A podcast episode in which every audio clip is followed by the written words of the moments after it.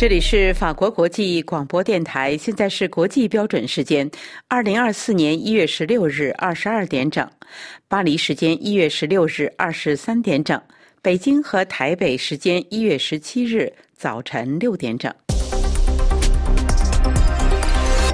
下面是新闻节目时间，首先播报今天新闻内容提要。法新社记者表示，中国总理以捍卫国际贸易的姿态出现在达沃斯经济论坛上，但美国在国家安全议题上不肯松口。华晨或计划退出与宝马的中国合资企业。台湾派团考察重视环保的巴黎奥运选手村。法国未申报的工作导致国家财务损失超过一百亿欧元的收入。听众朋友，大家好！一月十六日上午，中国国务院总理李强在瑞士达沃斯举行世界经济论坛二零二四年年会上发表了特别演讲，呼吁打造开放、公正、非歧视的科技发展环境，打破制约创新要素流动的壁垒。法新社记者表示，中国总理以捍卫国际贸易的姿态出现在达沃斯经济论坛上，但是美国仍以国家安全的名义捍卫其对芯片出口的限制。法新社记者说，李强是自2017年中国国家主席习近平出席在瑞士世界经济论坛年会的最高级别的中国官员。中国总理李强周二在达沃斯向世界政界、商界精英们表示，歧视性贸易壁垒对全球经济构成威胁。李强在特别演讲中没有点名任何具体国家的名字，但近年来贸易一直是北京与美国和欧盟之间存在争议的问题。华盛顿特别限制了某些非常先进芯片的出口，利于用于武器或人工智能的芯片。同时，白宫国家安全顾问沙利文再次强调，对芯片的限制绝不是技术封锁。沙利文说，这些措施并不是为了限制更广泛的贸易或投资，而是为了防止我们的战略竞争对手利用美国技术来破坏我们国家的安全。法新社记者表示，在布鲁塞尔对中国电动汽车补贴展开调查的同时，欧盟委员会主席冯德莱恩表示，他与李强就贸易失衡进行了坦诚的讨论。为了说服盟友继续帮助乌克兰，首次亲自出席达沃斯的乌克兰总统泽连斯基表示，普京是一个掠夺者，不会满足于终结冲突。众所周知，俄乌战争正处于对峙状态。乌克兰总统泽连斯基再次呼吁西方向他的国家提供更多的武器，并帮助其通过战斗机获得对俄罗斯的空中优势。美国国务卿布林肯在一次双边会议上向他承诺，尽管美国国会关于批准一篮子援助计划的谈判进展缓慢，但是美国将继续提供支持。布林肯告诉他：“我们致力于维持对乌克兰的支持，并且正与国会密切合作。我知道我们的欧洲盟友也会做同样的事情。”冯德莱恩坚称，乌克兰需要在2024年以获得可预测的融资，以赢得战争。达沃斯经济论坛并不只会重点谈论乌克兰的军援、中东、加沙战争。红海胡塞武装针对商船的袭击都是与会者们关心的议题。沙利文先生保证说：“我们力求阻止冲突蔓延，为缓和局势创造条件。除了武装冲突之外，人工智能是达沃斯经济论坛重要议题。中国总理李强呼吁，对这一蓬勃发展的技术，要以人类的善治，促使新技术成为善治。”他还表示说，中国希望与各方发展沟通与合作，完善人工智能治理机制。欧盟委员会主席冯德莱恩警告说，欧盟必须加倍努力，以避免在这场竞赛中落伍。华晨或计划退出与宝马的中国合资企业。华晨欲通过出售股权获得新的资金，请听本台特约记者从柏林发来的报道。据德国商报报道，德国汽车集团宝马是第一家于2022年接管中国合资企业大部分股权的西方制造商，但现在合作伙伴华晨恐怕要彻底退出了。中国汽车制造商华晨的母公司正在考虑出售其与宝马合资公司的百分之二十五股权。据彭博社周一报道，华晨正在进行重组，并寻找筹集新资金的方法，以获得更多流动资金。这些选项里包括出售合资公司华晨宝马百分之二十五的股权。几家中国汽车生产商正在参与有关出售股权的初步讨论，但尚未做出任何决定。二零二二年。宝马将在与中国的合资企业中的持股比例从之前的百分之五十增至百分之七十五，并为此向华晨支付了三十七亿欧元。据德国 b i m a Today 网站报道，对华晨来说，出售股份肯定不是一个容易的决定。这家多年来陷入危机的汽车生产商所产生的大部分利润，都来自与宝马集团的合资企业。在可能出售后，华晨至少可以期望销售收入会为必要的投资创造一定的空间，从而或许在未来取得成功。这是柏林丹兰法国国际广播电台中文部专稿。台湾的巴黎奥运考察团十六日前往最重要的选手村视察。台湾教育部体育署长郑世忠透露说，台湾代表队分配到一个独栋的七层楼的公寓，且拥有最多的三十九间单人房间，让选手拥有最舒适的休息时光。请听本台记者肖曼更详细的介绍。巴黎奥运选手村坐落于巴黎北部的塞纳圣丹尼市。采用环保建筑设计，且每一栋建筑物外观都不重复，充分展现法国充满设计感的美名，且百分之百使用再生能源，零废弃物。奥运结束后将转型为社会住宅与公共活动区，可以容纳两千两百户家庭、学生宿舍及老人住宅。尽管选手村大部分区域都还属于工地状态，但台湾代表队的楼层已经接近完工，是一栋具有七层楼的独栋建筑，共有三十九间单人房、三十三间双人房，还有两层的空中花园可以使用。房间内床铺跟东京奥运一样，床板采用加厚的纸板床架。铺设的床垫内里是特殊的渔网材质，弹性相当足够。由于巴黎奥运以环保至上，因此选手村内不会设置冷气，将采取地板冷却系统，在木质地板下设置冷水管，再用摄氏十一到十四度的冷水流通降温。据巴黎奥运筹委会提供的资料显示，如果室外温度在摄氏三十二度以下，这套系统可以将室内温度降低到二十三度。如果室外温度在三十二度以上，则可以降到二十六度左右，加上电风扇应该足够。台湾教育部体育署长郑世忠强调，尽管有这样的降温设备，但毕竟欧洲人和亚洲人对于夏天的耐热感受程度不同，因此我们还是会持续观察。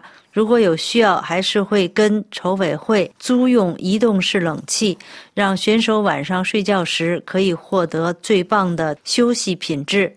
这次巴黎奥运筹委会也有新的创新，就是每个国家分配到的选手村外墙都可以自己进行设计。台湾方面将考虑如何布置设计外墙，可以让更多人认识台湾和选手。中国以政治因素抗议，台湾的 U 二零男排主办权被取消了。请听本台记者阿曼婷更详细的报道。台湾原定于今年七月举办亚洲 U 二十男排锦标赛，这是亚洲排球联合会十六号公告，这场赛事将改由印尼接手。伊朗排协就此指出，赛事地点的变更是因为中国提出了抗议，逼得亚洲排球联合会只能够接受并开会直接更换比赛地点。不过，台湾排协没有就此作出证实。台湾中央社报道，台湾在2016年曾经与高雄巨蛋凤山体育馆举办亚洲 U20 男排锦标赛。这一年，中国有来台湾参赛，并在冠军赛中以3比2击败伊朗夺下冠军，并取得前进 U21 世锦赛的资格。只是就二零一七年的台北市大运，中国没有派人参赛，近年也不曾派选手来台湾参加任何体育赛事。台湾原定七月二十号至二十七号举办二零二四年亚洲 U 二十男排锦标赛，这项赛事的前两名能取得世界 U 二十一男排锦标赛参赛资格。亚洲各国都想争取参赛的门票，不过中国如今却对有台湾主办比赛有意见，甚至提出抗议。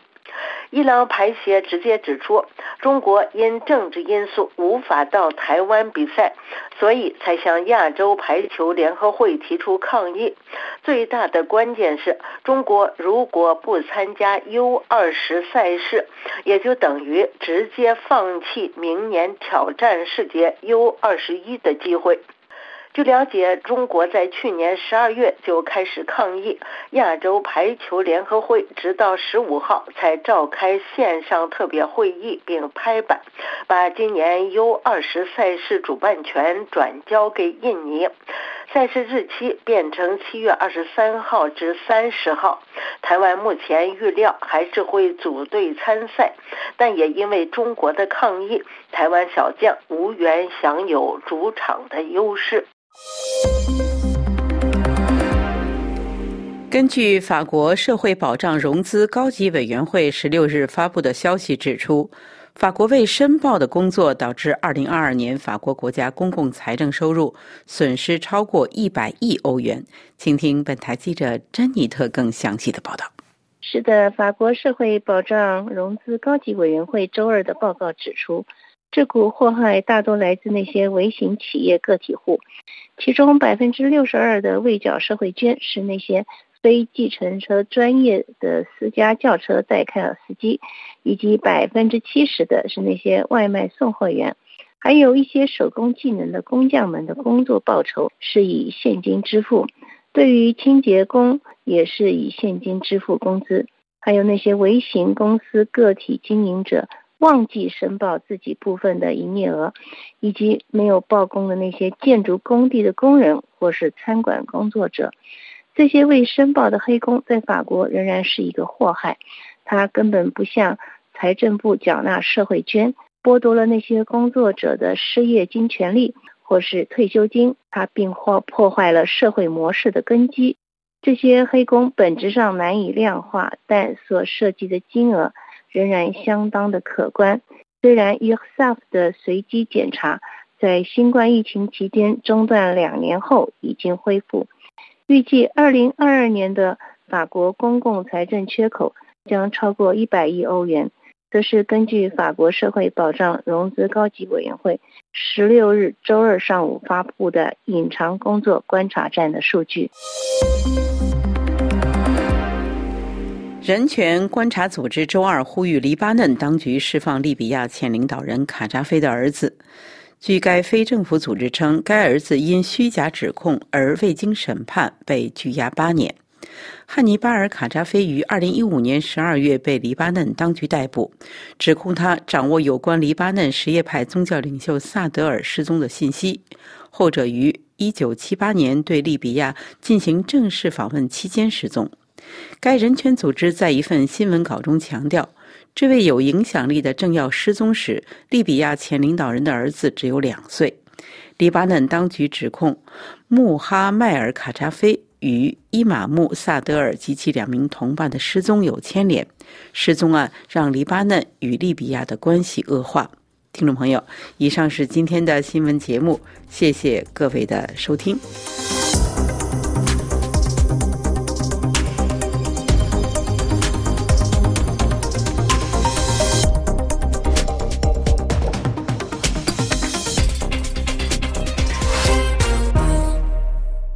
天是二零二四年一月十七日，星期三。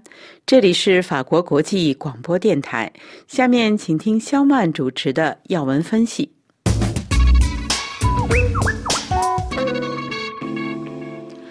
听众朋友，台湾现任副总统赖清德在上周末赢得总统选举，并将于五月二十日就职。选举前，中国多次称赖清德是危险分裂分子，并威胁称选择赖清德将给两岸关系带来严重危险。台湾大选结果尘埃落定后，立即面对大陆施加的政治压力。一月十四日，在埃及访问的中国外长王毅强硬警告：谁想搞台独，就是分裂中国国土，必将受到历史和法律的严惩。紧接着，在一月十五日，中国出手开了打压台湾的第一枪，即太平洋岛诺鲁宣布与台湾终止外交关系，转向中国。台湾总统府据理力争，批评说，世界各国祝福台湾顺利完成大选的此刻，北京当局进行这样的外交打压，是对民主价值的报复，更是对国际稳定秩序的公然挑战。在赖清德当选后的第二天，一月十四日，第一批到访民进党中央总部的，据说就有两个日本团，包括日本台湾交流协会会长大桥光夫、日华恳谈会会长古屋圭司议员一行。一月十五日，美国拜登政府在台湾选后派出高级代表团访问台湾，传达美国人民对台湾的祝贺，并强调美台之间的伙伴关系获得美国跨党派的支持。第二天，美国代表团与台湾总统当选人赖清德会晤时，讨论了在关键政策领域保持持续连贯的重要性，包括维持台海现状、防卫议题。美台之间的经济往来以及人民之间的连结。美国在台协会主席劳拉·罗森伯格说。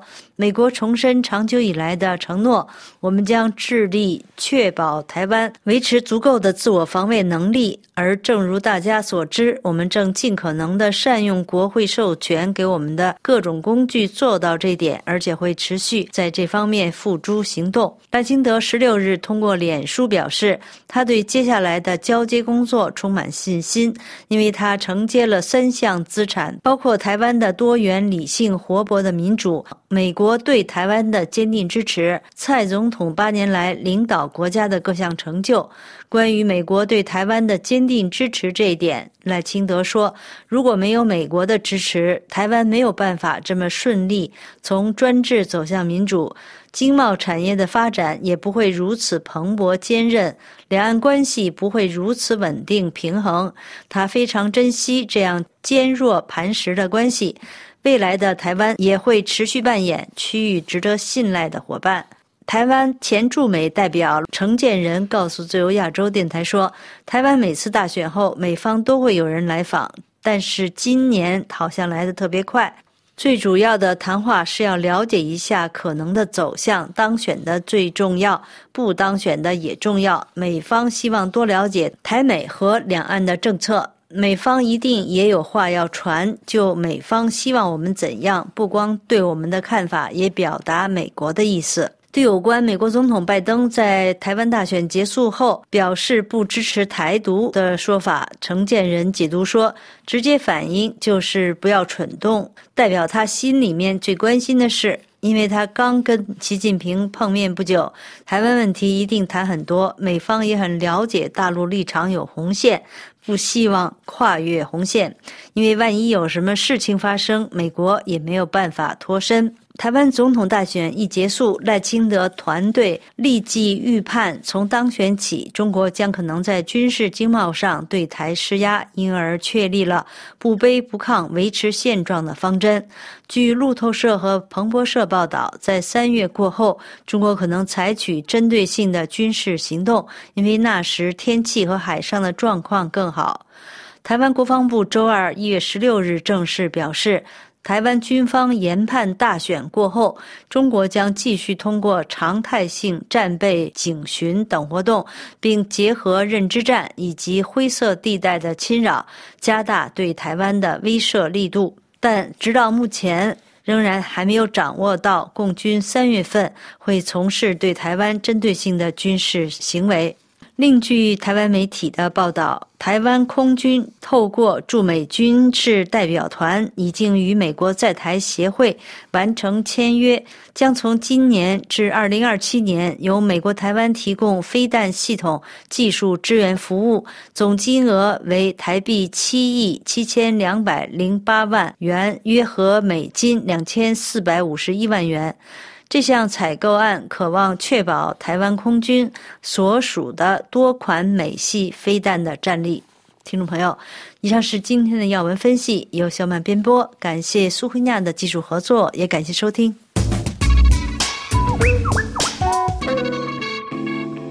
法国国际广播电台，请听阿曼婷编播的《法国世界报》。各位听众。中国出现了新的不祥之鸟——通货紧缩，这是法国《世界报》的一个标题。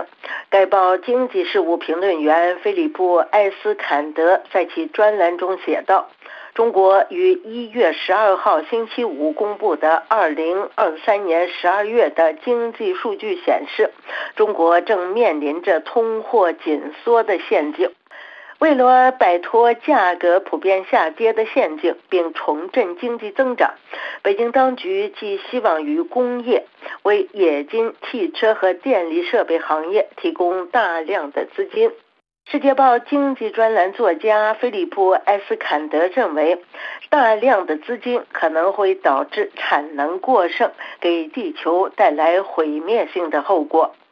埃斯坎德表示，让中国政府头痛的不只有台湾。二零二四年新年伊始，在中国的经济部委里，气氛是相当的紧张。一个挥之不去的问题是如何重振经济增长。埃斯坎德认为，北京当局在这个问题上的答案，很可能会给整个地球都带来可怕的后果。中国二零二三年国内生产总值增长的官方数据将在一月十五号的这个星期内公布。不出意外的话，它应该会超过政府确定的下限百分之五，但是超过的幅度不会太大，因为三个月以来，中国出现了新的不祥之鸟，这就是通货紧缩。一月十二号星期五，中国公布的二零二三年十二月的经济数据显示，消费价格下降了百分之零点三。这一降幅不大，但这是继十一月份下降百分之零点五之后再度下降。自二零二三年七月以来，只有八月份为正值。此外，出厂价格下降的幅度更大，十二月份的降幅是百分之二点七。埃斯坎德表示，和通货膨胀一样，通货紧缩也是毒药，因为它在加剧价格下跌的同时，会抑制消费。消费者的脑回路可能会是明天的价格将会比今天更便宜。另外，通货紧缩会削减利润，导致失业，导致经济衰退。埃斯坎德指出，中国政府正在寻找摆脱困境的办法，但是中国不相信通过消费来重振经济，而是青睐商业投资。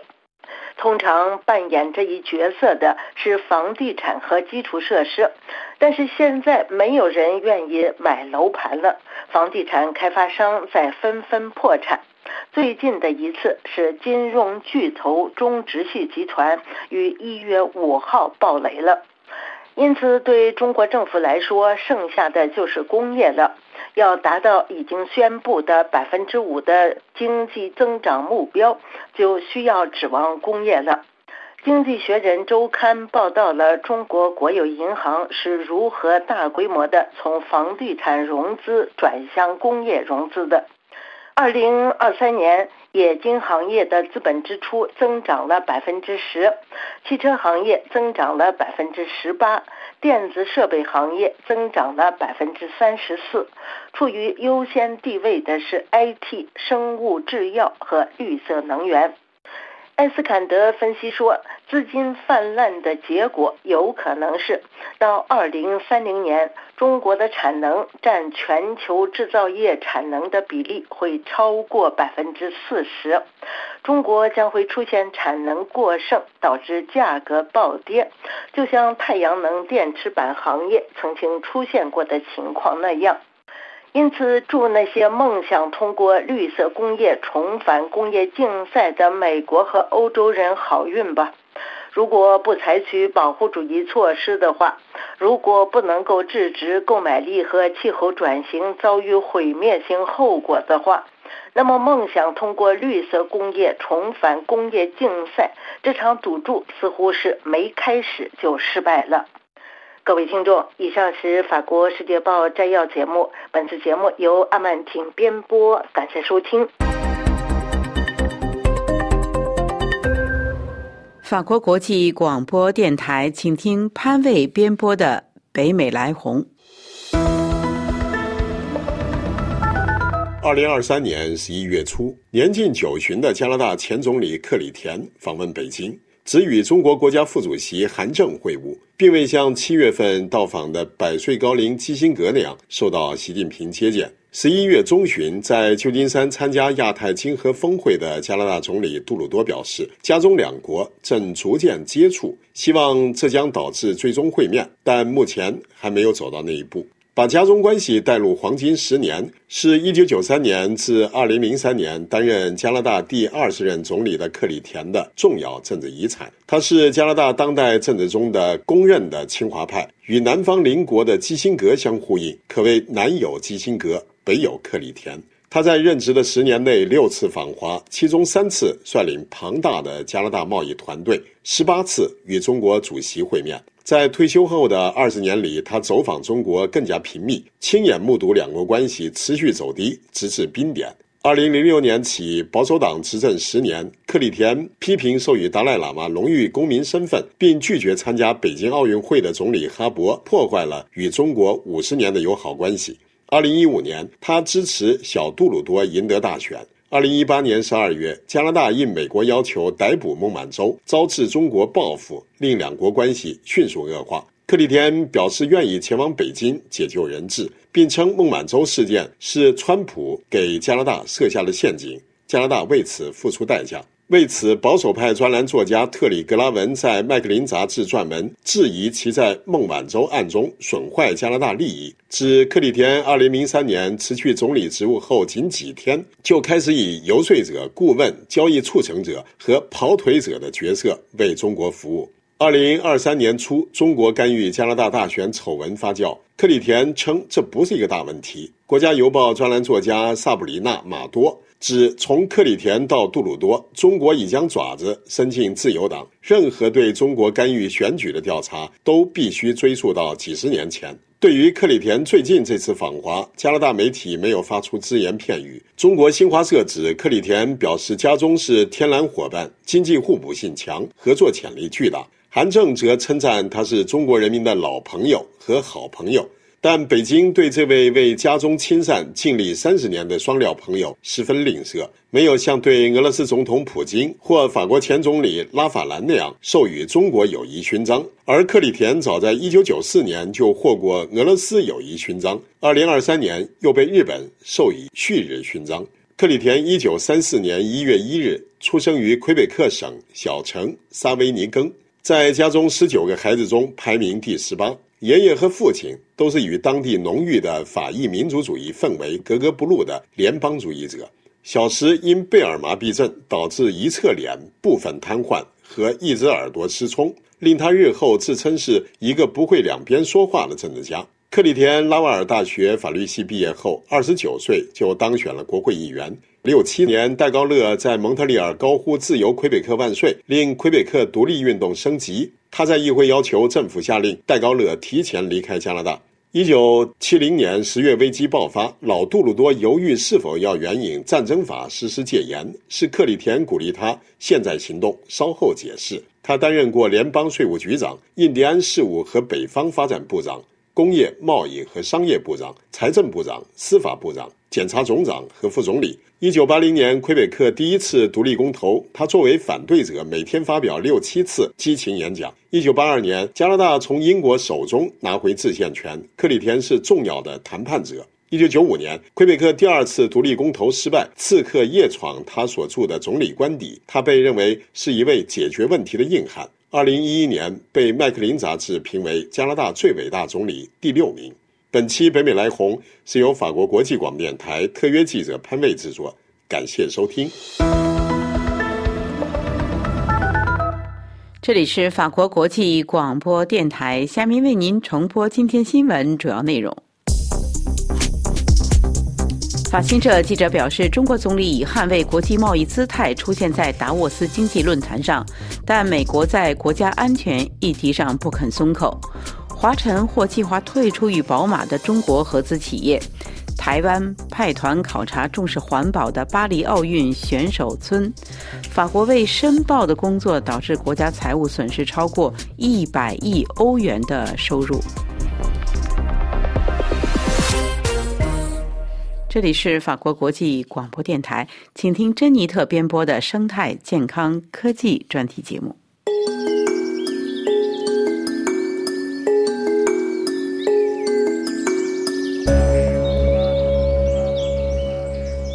各位听众，法国近期在闹药品荒，由于面对药物存货短缺。民众到药房买药，经常会碰到没有存货、给不出药的困境，许多民众只好自求多福，这导致病患风险的增加。在法国，虽然许多医药缺货，但重病患者需要吃药治疗的情况下，别无选择，很多只能自己私下想办法取得他们需要的药片和交换药品。法国药品管理局已经呼吁对此要高度的警惕。例如，一名曾经接受肾脏移植手术的法国病患张绿克，他每天需要服药。他比喻说自己像是在做饭一样的配药。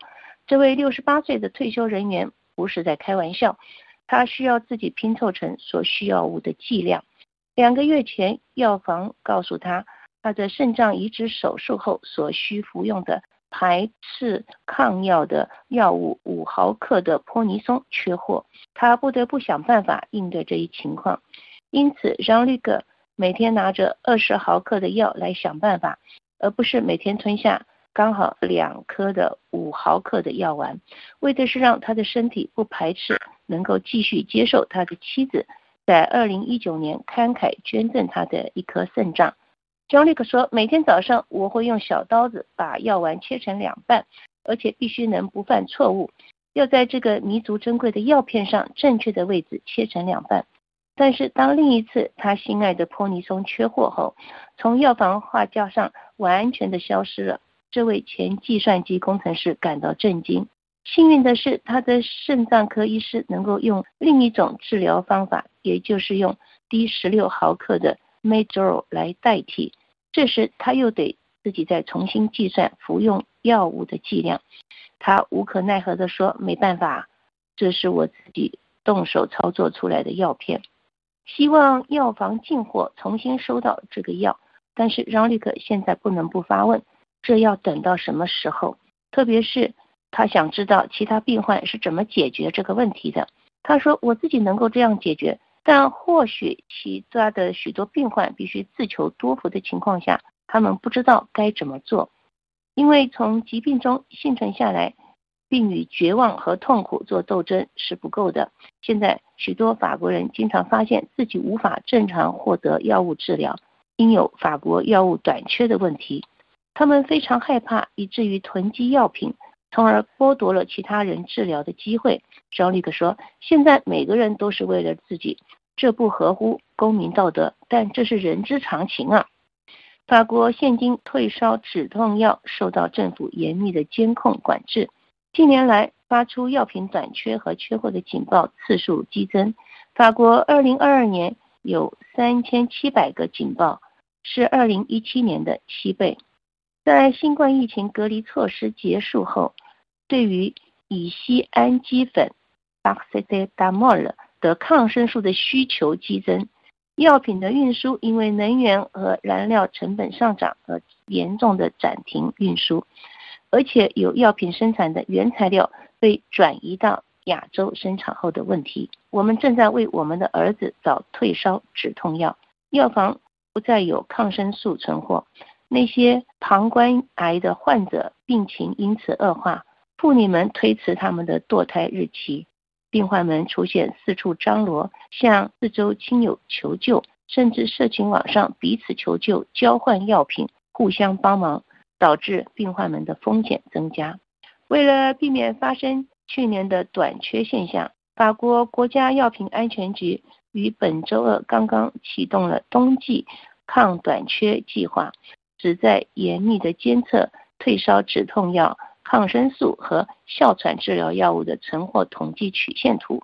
至于政府作为社会保险局避免药品浪费的财团法案框架内，目前正在制定几项避免浪费的措施，包括按照颗粒计算来销售某些药物，以及展开在配给抗生素之后，能够先在药房进行快速检测行动来确定病情。各位听众，以上节目是由珍妮特为您主持的，感谢我们的法国同事菲利普的技术合作，同时更感谢您忠实的收听，我们下次节目再会。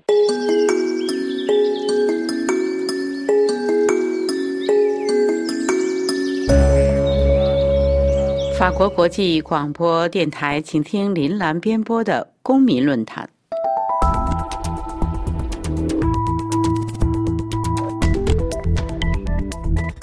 听众朋友，备受瞩目的台湾大选落幕，执政党民进党最终赢得总统选举，取得了历史性的第三任执政，但蓝绿白阵营都未能获得国会席次过半。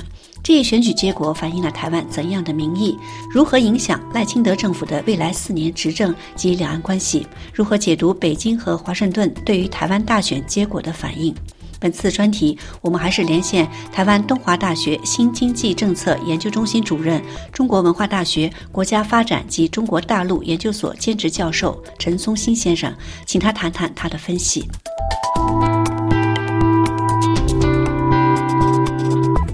那台湾大选，执政党民进党候选人赖清德、萧美琴赢得了正副总统，但是蓝白绿都未能在国会达到席次过半。首先，请您谈一谈对这个选举结果的看法，好吗？啊，我想这个结果应该是说是一个民主政治的一个胜利之外，也是一个人民的一个胜利啊，因为。这个执政党毕竟他这个八年来啊，他有他的执政包袱啊。那么是不是是说，因为过度走向台独的一个路线的时候，会不会招致一些的战争？人民还是存在的余力。所以说，这一次赖先生他的这个得票跟上一届蔡英文的得票，其实相当程度是一个降低的一个概念啊。但是话又说回来，是不是说这个呃台湾老百姓？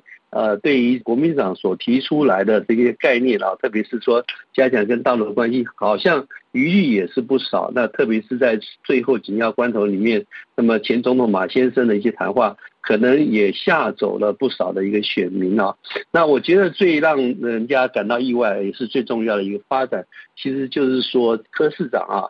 他在没有一个组织战的一个实力情况之下，能够透过网络为主啊，跟年轻人的联系，那么年轻人对他的支持力是很高的。那未来十年有更多的年轻朋友会加入啊，所以说年轻的朋友他事实上的想法不止在经济上，可能对于一些大的这个政策方向的议题啊，也必须要加以重视。所以整体来讲，第一个就是说，没有让哪一个党过度的自信，是说，哎，我这个已经取得了大多数公民的一个支持，没有的，大家都有他的自走的地方啊。第二个就是说，要大家去注视未来。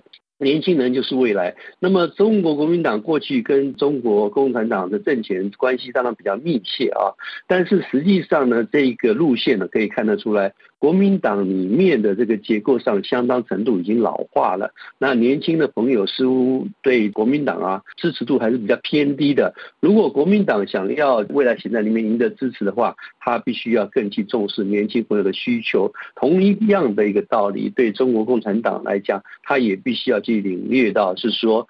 不是说你今天那么跟中国国民党之间能够保持一个比较密切的往来跟交流，就能够赢得台湾多数人民的支持。换句话说，这一次很清楚看出来，大部分的人还是希望维持现状，并没有人希望说跟中国统一。那实际上多年下来，等于是说马先生担任总统的时间，多数的国民其实并不反对认知自己是中国人，也是台湾人。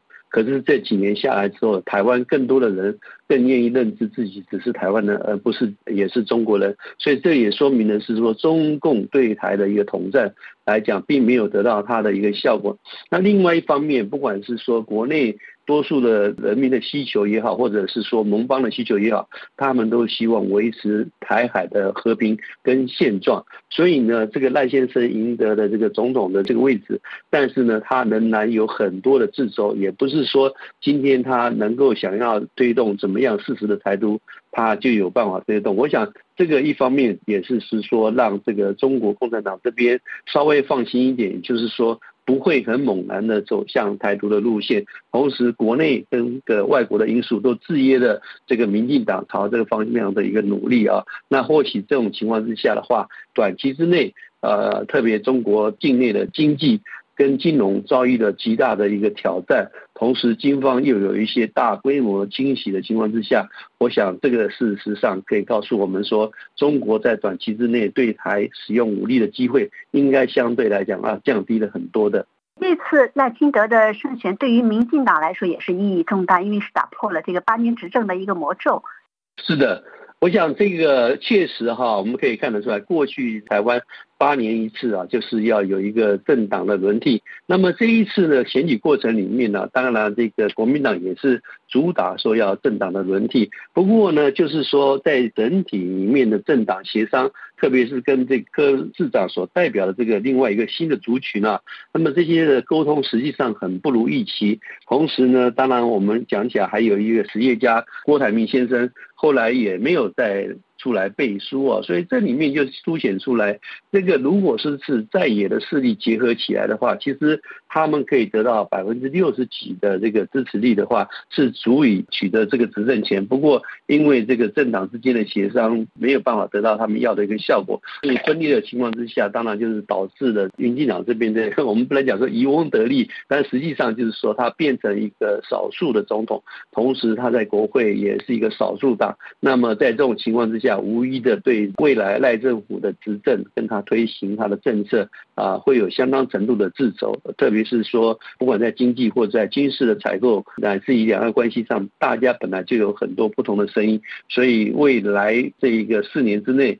可能台湾的国会啊，对赖总统可能会造成相当大的一个牵制，没有办法再像蔡总统的任内的话，大概就是说意志的执行呢会比较直接有效。这个就是我们未来可能在需要继续观察他们国会里面要如何协调出来一个比较好的一个机制。那您怎么看北京在对这次台湾大选结果出来之后的反应？呃，中国国台办发言人回应说，台湾仍然是中国的台湾。民进党不能代表党内的主流民意，呃，您怎么看他的这个表态？我想，当然，这个第一个是一个定义的问题啊，在台湾。多数的人，因为不管在文化上、在语言上，还有其他的历史的连接上，啊，说要完全跟中国切割是不可能的。那从广义来讲，是中国广义的一部分，是中国文化的一个传承的地点之一啊。但是呢，就这个政治体制来讲的话，这就不一样了。因为台湾这些年下来，不断的在民主的道路上啊，做一些的改进，那么使得它这个选举也好，或者是自由程度也好，在亚洲国家里面。都算是受到大多数人的推崇的。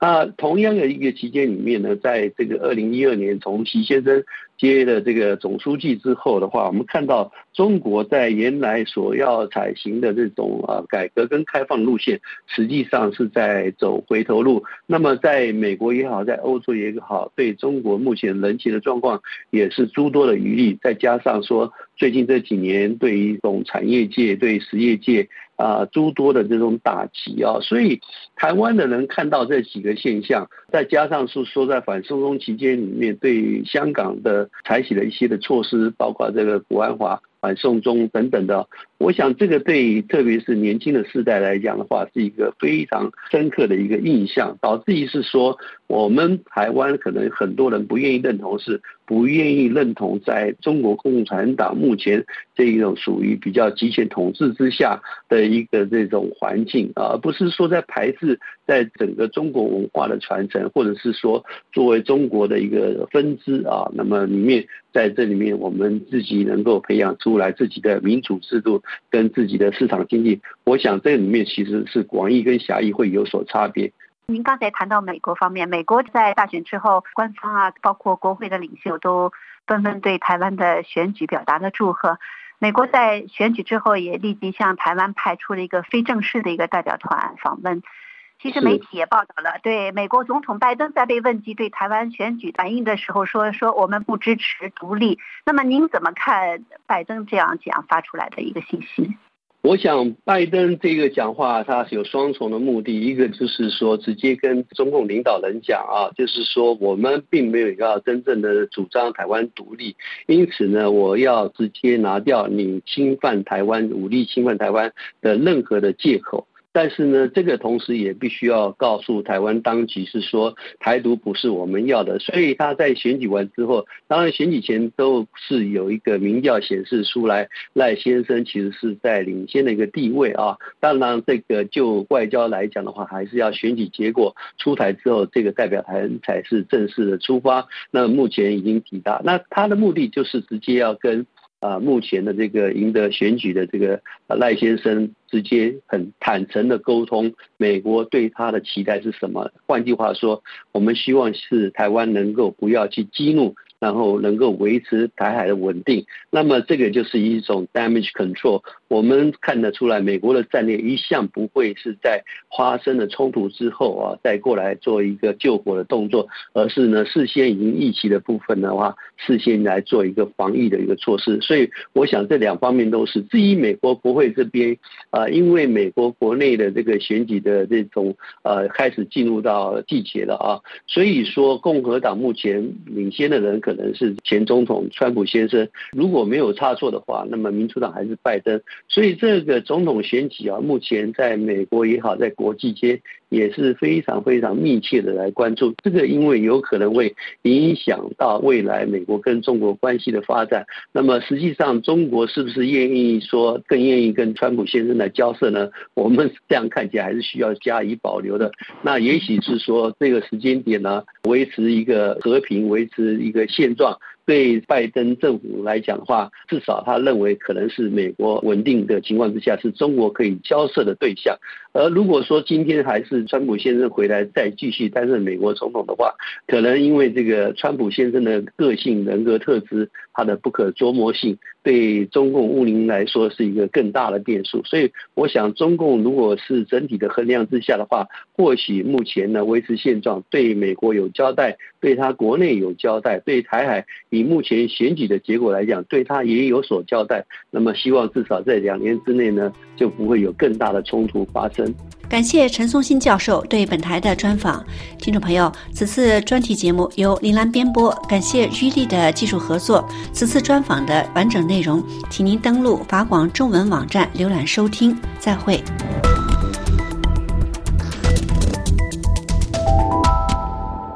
这里是法国国际广播电台，最后请听安东尼编播的《法国风光》。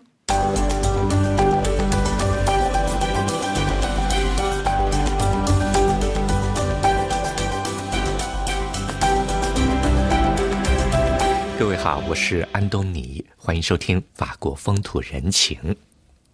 牡蛎是法国人非常喜欢吃的一道海鲜。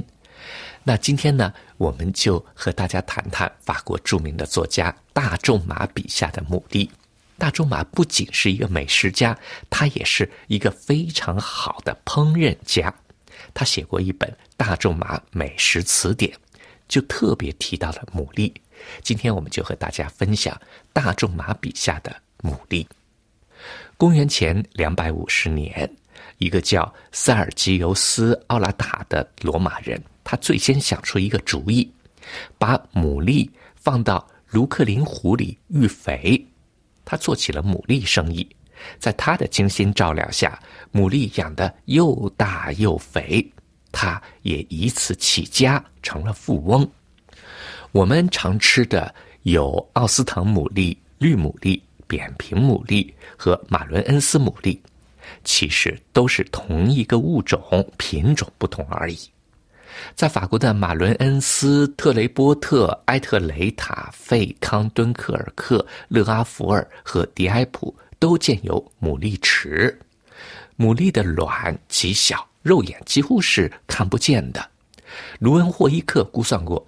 做一块儿童蛋糕需要大约一百万粒牡蛎卵。刚从母亲壳里出来的小牡蛎是能动弹的。大自然赋予固定动物的幼虫这样的能力，以便它们去到自己的附着地点。不过选点时它得特别小心，因为一旦选定，它就得固定在这个地方，终其一生。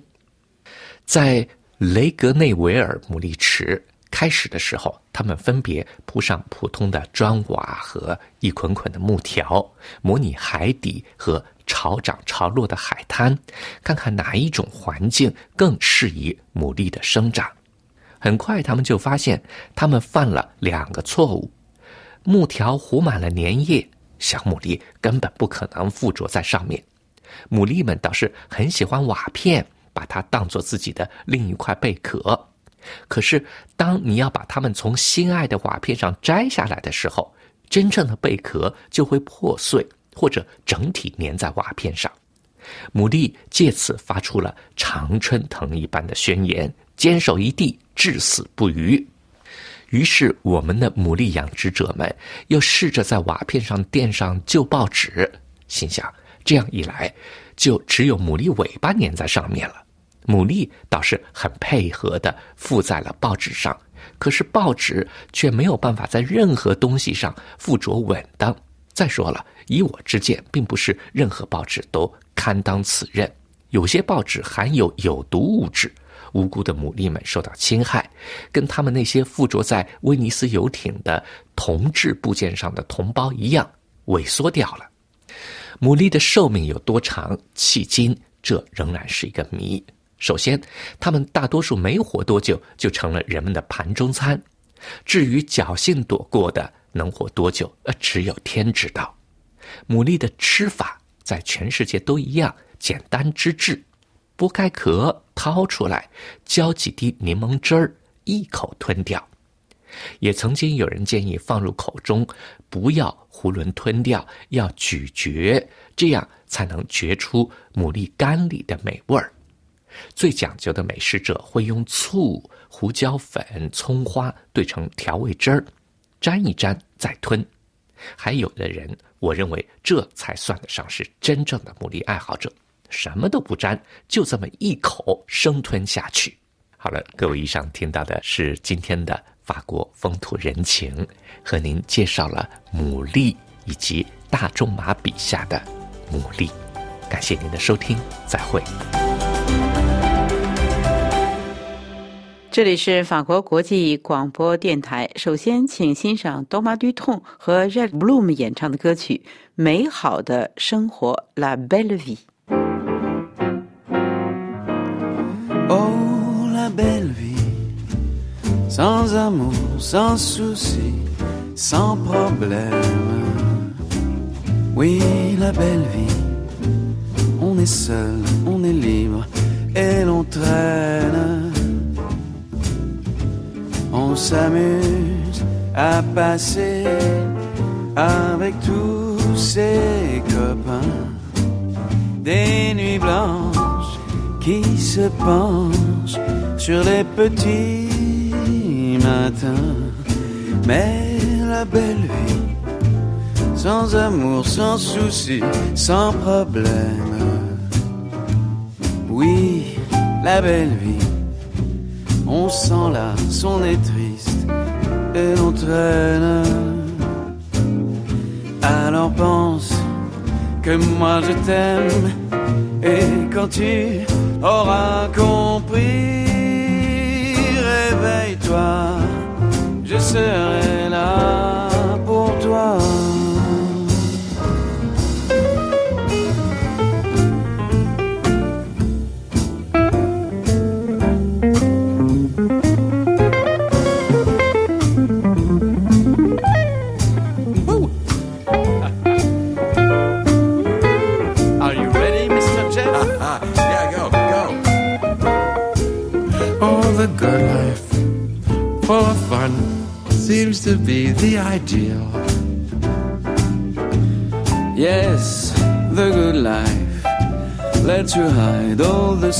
sadness you feel. You won't really fall in love, cause you can't take the chance. So be honest with yourself. Don't try to fake romance. It's the good life to be free and explore the unknown.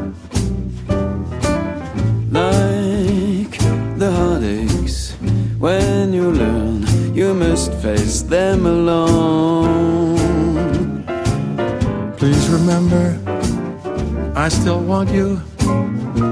And in case you wonder why, well, just wake up and kiss the good life goodbye. Au revoir. 这里是法国国际广播电台。下面最后一次为您播报今天新闻内容提要。法新社记者表示，中国总理以捍卫国际贸易姿态出现在达沃斯经济论坛上，但美国在国家安全议题上不肯松口。华晨或计划退出与宝马的中国合资企业。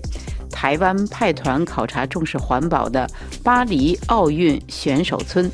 法国未申报的工作导致国家财务损失超过一百亿欧元的收入。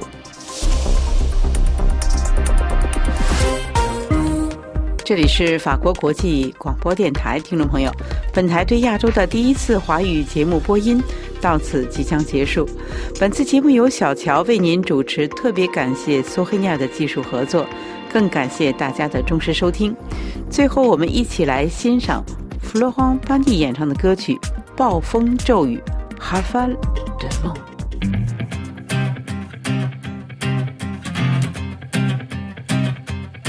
J'en ai croisé des vies, j'en ai fait des saisons. J'ai traversé la nuit, j'ai filé mon blouson. Et pourtant, et pourtant, c'était là. J'en ai passé des lunes à questionner demain. J'en ai connu des filles qui n'y comprenaient rien. Et pourtant, c'était là, devant moi. J'avais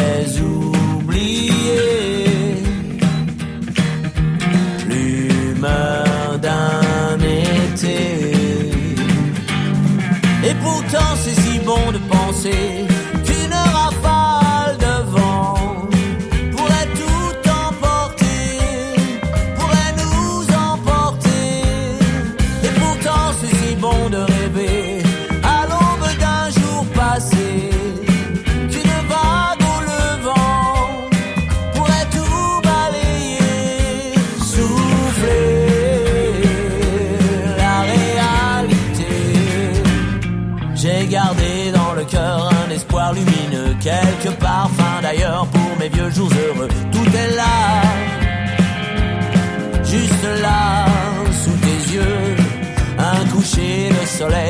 d'herbe à fumer, quelques amis fidèles, une poignée de projets. Ça me va,